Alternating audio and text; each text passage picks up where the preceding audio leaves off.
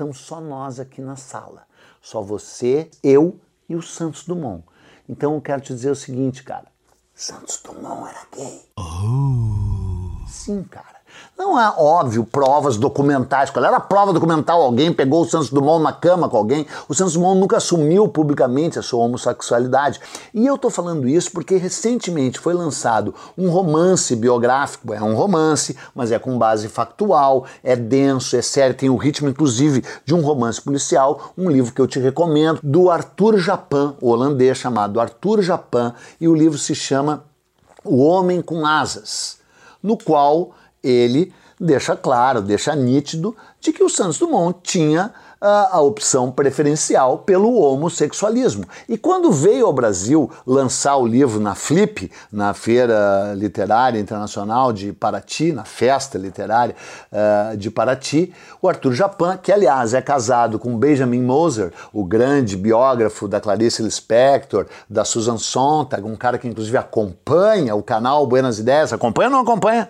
É, dizem que acompanha. Se não acompanha, vai ficar acompanhando e fica como se tivesse acompanhado. Não, já mandou uma mensagem no Instagram. É. Bom, o, o, o, Arthur Japan, na palestra lá uh, na Flip, na qual eu estava presente, quando se levantou o tema do, do, da sexualidade do Santos Dumont, ele disse o seguinte: olha, cara, no, uh, em certos países, na maior parte dos países da Europa, sequer se comenta esse assunto, porque tem um lado que ele não tem toda essa relevância, porque que diferença faz que um grande inventor, que um homem extraordinário seja ou não seja gay? Só no Brasil é que as pessoas preferem evitar, fugir do assunto e, acima de tudo, preferem optar que o Santos Dumont tenha sido assexuado em vez de homossexual. Eu vou ler aqui para você uma declaração que ele deu. É, é uma clara diferença na recepção do livro aqui no Brasil e na Europa. Aqui parece parece anormal falar da sexualidade das pessoas. Parece que é mais fácil aceitar que Santos Dumont era um assexuado do que um homossexual. O que realmente magoa é que as pessoas não conseguem imaginar que um herói destemido pudesse ser gay. Mas mu muitas vezes ele subia e caía. Ele ficava pendurado por horas em árvores ou em prédios, correndo o risco de explodir mas sempre voltava para sua prancheta para tentar e voar de novo. Ele era um destemido, ele era um corajoso, ele era um homem sem limites. E as pessoas têm muita dificuldade de, de. As pessoas nos países latinos têm muita dificuldade de identificar um homem destemido como sendo homossexual. Ele adorava tricotar, ele fazia almofadas. Para mim, não resta a menor dúvida, depois de tê-lo estudado por tanto tempo que era gay. Espero que no Brasil as pessoas possam aceitar com mais facilidade esse fato, porque uma pessoa é apenas uma pessoa. Essa batalha já foi travada e já foi vencida. Se ele era gay ou não, isso não importa absolutamente nada, a não ser no caso em que queiram esconder esse fato.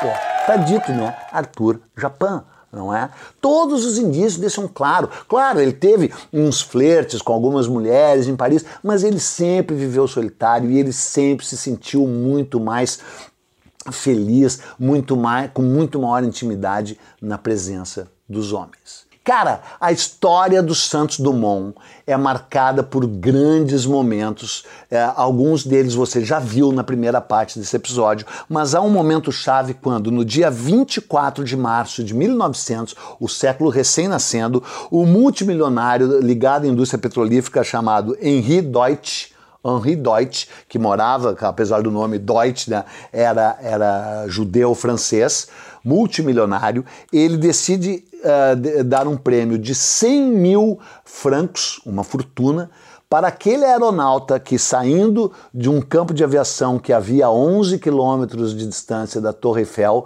decolasse de lá, voasse até a Torre Eiffel, contornasse a Torre Eiffel no coração de Paris e em menos de meia hora voltasse para o ponto de partida.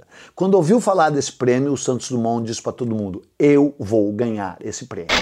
Ele já tinha feito até então três balões dirigíveis, mas ele fez daí, ele dava nome para os balões, né? tanto é que espero que você já tenha ouvido falar num nome chamado 14 bis. é, é.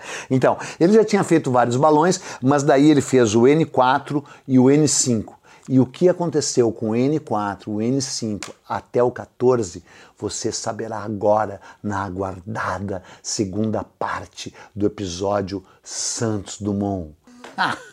é, os episódios estão cada vez melhores e maiores, mas as rimas estão cada vez mais horrorosas, né? Então, mas não faz mal, eu sei que você não está aqui pela poesia intrínseca, você está pela poesia no sentido uh, figurado, né? Do grande, do extraordinário Santos Dumont. Pois o Santos Dumont botou na cabeça que ele ia ganhar esse prêmio, cara. E aí ele fez o dirigível N4 e no dia 13 de julho ele deu uh, uh, essa volta que o prêmio estabelecia, mas chegou com meia hora de atraso não valeu. Daí ele fez o N5 no dia 29 de julho de, de, de 1901, né? E caiu no, no, no, num prédio em Paris, que, bum, o balão bateu ali no hotel Trocadero. Né? Não valeu também. Ele voltou para a prancheta, ele fez de novo estudo no dia 8 de agosto. Uh, não, foi no dia 8 de agosto, perdão. No dia, no dia 29 de julho, ele desistiu ele abortou o voo, ele desceu do balão e ele tinha criado uh, cordas, ele tinha, utilizava cordas de piano uh, para prender no, a, a casinha de Vime, onde ele, ele viajava com o balão, e aí ao descer ele feriu as mãos nas cordas de piano. Isso no dia 29 de julho. No dia 8 de agosto, ele recriou o mesmo balão e pá, daí sim, ele bateu. Mas não se feriu. E aí no dia 19 de outubro ele fez o, o circuito e só que ele demorou um minuto para desembarcar do, do, do, do, dirigível, com o N5. E aí os juízes não queriam dar um prêmio para ele. Ele completou em exata meia hora, mas demorou um minuto para descer. Aí deu 31 minutos. Aí não queriam dar um prêmio para ele. Ah, tá brincando, né? E aí ah, houve uma grande controvérsia, o povo ficou todo do lado dele. O Henri Deutsch, que era o cara que tinha criado o prêmio, ficou do lado dele e ele recebeu o prêmio de 100 mil francos. E aí que vem o lado bom, cara ele doou o prêmio para os desempregados de Paris. Ele doou o prêmio, uh, um terço do prêmio ele deu para os seus mecânicos, para a sua equipe, que era uma equipe fidelíssima, uma equipe que amava trabalhar com ele, não é? E os dois terços restantes do prêmio uh, mais de 60 mil francos, ele doou para os desempregados e pobres de Paris. E nesse momento, ele que já era cultuado, ele que já era uma figura extraordinária, uma figura marcante com seu 1,32m, não, ele tinha 1,52m, ele, ele aí se torna um ídolo em Paris, cara as pessoas passam a amá-lo, porque ele de fato era um cara amável. E aí, uh, uh, uh, o presidente do Brasil, Campos Salles, manda para ele uma, um, um, o, o, mesmo dinheiro, manda 100 mil francos para ele, que ele doa de novo e uma medalha do Camões com o título. Na época que os presidentes brasileiros sabiam escrever, sabiam ler, por ares nunca dantes navegados. Hein? Por ares nunca dantes navegados. Bom, Campos Salles mandou bem, né? Mandou esse dinheiro, mas daí dessa vez ele doou o dinheiro, mas doou para pesquisas aeronáuticas, né? Ele vai realizar o seu grande feito uh, no dia 23 de outubro de 1906, quando enfim ele voa com um avião mais pesado que o ar, o pai de todos os aviões, Alguns, as más línguas diriam a mãe dos aviões, a, a, a, mãe de todos os aviões, o 14 bis, mas todo mundo já conhece a história do 14 bis, cara. Então eu vou abrir mão de te contar a história do 14 bis, porque eu vou re retroceder o período em que ele ganhou o prêmio, daí ele vem para o Brasil pela primeira vez depois de ganhar o prêmio em 1903, e aí em 1903, quando ele chega aclamado, aclamado no Rio de Janeiro, um repórter que o Marcelo Madureira considera o pai do new journalism no Brasil, que é o Ernesto Senna, que era um cara que tinha sido coronel da, da, da Guarda Nacional, né, que é um título honorífico, né, o cara não era coronel militar, coronel, né, sabe aquela coisa, coronelismo, né, mas que era um grande redator do Jornal do Comércio e que também escrevia para o Correio Paulistano uma sessão chamada Cartas do Rio de Janeiro, no qual ele fazia perfis, ele era especialista em fazer perfis uh, de grandes personalidades. Então, ele acompanha o Santos Dumont por 16 dias no Brasil. Por 16 dias ele acompanha o Santos Dumont nessa, nessa sua apoteótica visita ao Brasil em 1903, depois de ter ganho o prêmio Henri Deutsch. E aí, cara, eu vou compartilhar com você esses textos aqui porque são inacreditáveis. Ele, ele, esse cara, o, o Ernesto Senna, ele era assim um meticuloso observador uh, dos hábitos, da aparência física, da psicologia das pessoas. E cara, vai ser longo, mas tu vai ter que ouvir. Santos Dumont magro, rosto alongado, olhos irrequietos e pouco vivos, emoldurados por uma auréola vermelha, vestígios de suas alongadas vigílias de pesquisa. Bigode de pontas aparadas e curtas, lábios deixando entrever uma carreira de dentes muito alvos, compridos e uniformes. Nariz afilado e pequeno, de narinas dilatadas, orelhas pouco grandes, de lóbulos ligados à, à face, cabeça pequena, pouco abundante cabelo, repartido no meio e empastado pelo uso dos mais finos cosméticos. Calado, se move rapidamente, a cabeça pendendo para o lado direito, lançando um olhar de soslaio sempre desconfiado, como quem sente, eh, se sente despertado por um movimento estranho e desconhecido. Repetidamente, movido por um cacoete nervoso, repuxa rapidamente o lábio superior eh, para baixo. Sentado, dobra sempre a perna direita e comprime o joelho com, com a mão esquerda.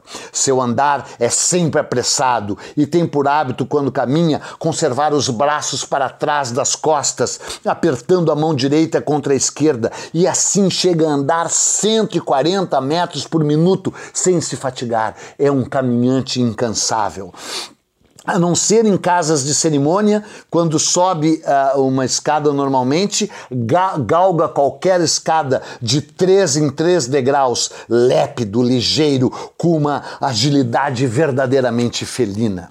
Uh, uh, fala sempre apressadamente e quando qualquer coisa lhe desagrada, repete não, não e não, absolutamente não.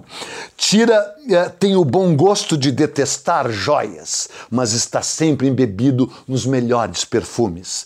Dumont uh, é um tanto fetichista com relação ao seu chapéu Panamá, que ele usa com as abas para baixo em formas irregulares. Afinal, foi com esse chapéu que, que numa das suas ascensões a Paris, ele conseguiu abafar a explosão e o fogo que irrompera em um de seus motores, uh, se mantendo com aquela calma que é tão peculiar a partir de então nunca se afastou desse chapéu. É, é, desde esse dia memorável, consagrou ao chapéu todo o afeto e passou a considerá-lo uma espécie de mascote, como se fosse aquela bola lá do Wilson. Wilson! Wilson? não, gostei dessa do Wilson. Né? Ah, ah, quantas, ah, quando às vezes fatigado se reclina e procura repousar, coloca o seu chapéu Panamá sobre o rosto e adormece ah, ah, a maior e é a maior distinção que pode fazer a uma visita é adormecer na frente dela. Comigo também as pessoas, inclusive, às vezes dormem no meio de um episódio. Tem gente que fala, tô só no começo do início, do princípio desse texto, vai ficar aí ouvindo até o final. É, Dumont só consegue conciliar no sono estando na mais completa escuridão. Por menor que seja a reste de luz, ela lhe incomoda, produzindo então um, uh, uh, produzindo então um profundo, uma profunda irritação. E ele só consegue uh, se livrar dessa sonolência irrequieta e seu fácil despertar quando está envolto na mais profunda escuridão. Por uma idiosincrasia que ele nem mesmo sabe explicar, tem um mau ouvido para a música, não distinguindo sequer entre uma valsa, uma polca ou um hino. também me identifico com isso. Tu também? Não, tu não, né? Ah, ah, fala com profunda correção e sem nenhum sotaque o francês, o inglês, o italiano e o espanhol. E, claro, o português. Sem afetação nenhuma, como se tivesse nascido falando essas línguas adora flores, assim como os gatos, ao qual, aos quais não dispensa muito carinho e com os quais brinca efusivamente. Deita-se quase sempre à meia-noite e acorda por volta das seis da manhã para o seu habitual passeio, esteja onde estiver, e caminha sempre no ritmo vertiginoso já descrito. Santos Dumont na intimidade é alegre, é brincalhão, é expansivo e não se nota nele o menor vislumbre de vaidade ou ou de orgulho, apesar de ser muito reservado em suas opiniões. Jamais, diz ele, pronunciarei um só discurso. Sei me mover muito bem nos ares, mas não sei me mover entre essas cerimônias nas quais querem me envolver. Escreve sempre com uma pena de pato que ele mesmo Uh, uh, produz e que mantém em grande estoque onde quer que esteja. É sóbrio e muito parco na sua alimentação, e o seu manjar predileto é camarão com quiabo. Adora bebidas alcoólicas, nunca almoça sem cerveja, nunca janta sem vinho e jamais deixa de consumir na hora que seja o melhor champanhe. que homem maravilhoso. É, é, e quem escreveu essas linhas a escreveu depois de acompanhar por 16 dias a viagem vertiginosa que Santos Dumont fez pelo Brasil. Cara, dá para falar muito mais sobre o Santos Dumont. Fala mais sobre o Santos Dumont ou deixa para um terceiro episódio sobre o Santos Dumont? Um terceiro episódio. Um terceiro episódio sobre o Santos Dumont? Terceiro episódio sobre o Santos Dumont? Deus, sim. Pelo amor de Deus, sim, é o que as pessoas pedem aqui, porque sério, sem brincadeira. A partir de 1910, ele começa a demonstrar o que hoje se supõe que fosse esclerose múltipla. E os últimos anos da vida dele, até o suicídio, em 1932, são anos muito sombrios, mas muito reveladores. E o, o, a morte dele, depois da morte dele, o coração dele foi surrupiado pelo médico legista. Que nem o médico legista que surrupiou o cérebro do Einstein, né? Sabia, né? Então, aí, mas para você saber a história do coração do Santos Dumont, a história do seu suicídio, os mistérios envolvendo sua sexualidade, você vai ter que esperar pelo terceiro episódio da série O Brasileiro Voador, o grande, o inigualável, o gigante Santos Dumont. Esse podcast é uma produção Flux.